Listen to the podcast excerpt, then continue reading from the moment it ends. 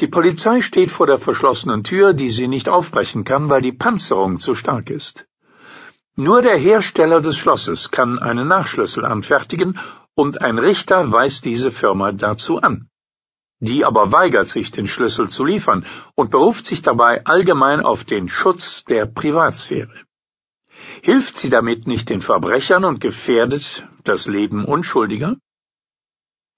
Etwa so könnte man den Konflikt zwischen der amerikanischen Bundespolizei FBI und der Firma Apple darstellen, aber Vergleiche zwischen der analogen und der digitalen Welt hinken zwangsläufig. Der kalifornische Richter, der Apple zur Mithilfe beim Knacken eines iPhones verdonnert hat, stützt sich auf ein Gesetz aus dem Jahr 1789, nachdem Personen und Institutionen, die mit einer Tat nichts zu tun haben, zur Mithilfe gezwungen werden können. Aber wie weit muss diese Mithilfe gehen? Und was hat das alles mit dem Streit um digitale Verschlüsselung zu tun? Schließlich gilt der Streit zwischen Apple und dem FBI längst als Symbol für den Gegensatz zwischen dem Schutz privater Daten und den Interessen der Strafverfolgung. Im vorliegenden Fall geht es um die Schießerei in San Bernardino, bei der im Dezember 14 Menschen getötet wurden.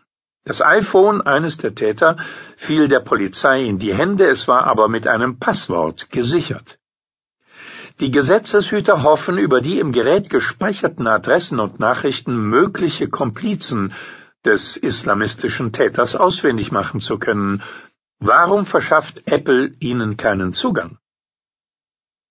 Ginge es nur darum, die Passwortabfrage zu umgehen, hätte der Apple-Chef Tim Cook womöglich keinen öffentlichen Aufstand gemacht, sondern still und unbürokratisch geholfen. Auch eine Sicherheitskopie, also ein Backup von den Daten des strittigen Telefons, das der Täter einen Monat vor der Tat mit dem Speicherdienst iCloud gesichert hatte, rückte die Firma heraus. Seit seiner vorletzten Version aber verschlüsselt das Betriebssystem iOS den gesamten Inhalt eines Smartphones. Erst wenn das Passwort eingegeben wird, löst dies eine Kette von Entschlüsselungsalgorithmen aus, die den Inhalt überhaupt zugänglich machen. Dieses Passwort kennt auch Apple nicht. Und einfach ausprobieren geht nicht. Denn gegen einen Brute Force Angriff, bei dem die FBI-Ermittler einfach alle möglichen Kombinationen ausprobieren, bei einem Passwort aus sechs Ziffern sind das eine Million Varianten, ist das Telefon geschützt. Zuerst verordnet es immer längere Pausen, bis eine neue Eingabe möglich wird, und nach zehn falschen Versuchen wirft es, sofern der Nutzer das eingestellt hat, alle Schlüssel weg. Dann wird der Inhalt für alle Zeiten unlesbar. Das FBI verlangt nun nicht die PIN zum Smartphone, die Apple gar nicht hat.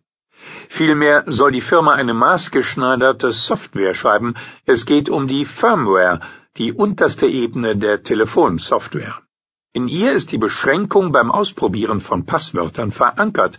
Apple soll sie umschreiben, damit die Ermittler das Telefon mit Brute Force knacken können.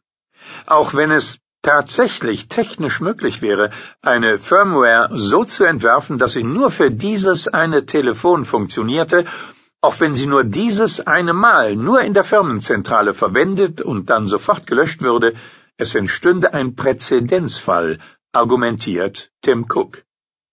Was, wenn das nächste Gesuch von chinesischen Strafverfolgern kommt, die einen Dissidenten aufs Korn genommen haben? Cook hat mit einem offenen Brief an die Kunden den Fall in die Öffentlichkeit getragen. Der Schutz der Privatsphäre steht im Moment ganz oben auf Apples politischer Agenda. So zeigt sich die Firma entschlossen, in diesem Fall bis zur letzten Instanz zu gehen und steht plötzlich in der Rolle des Datenschützers da.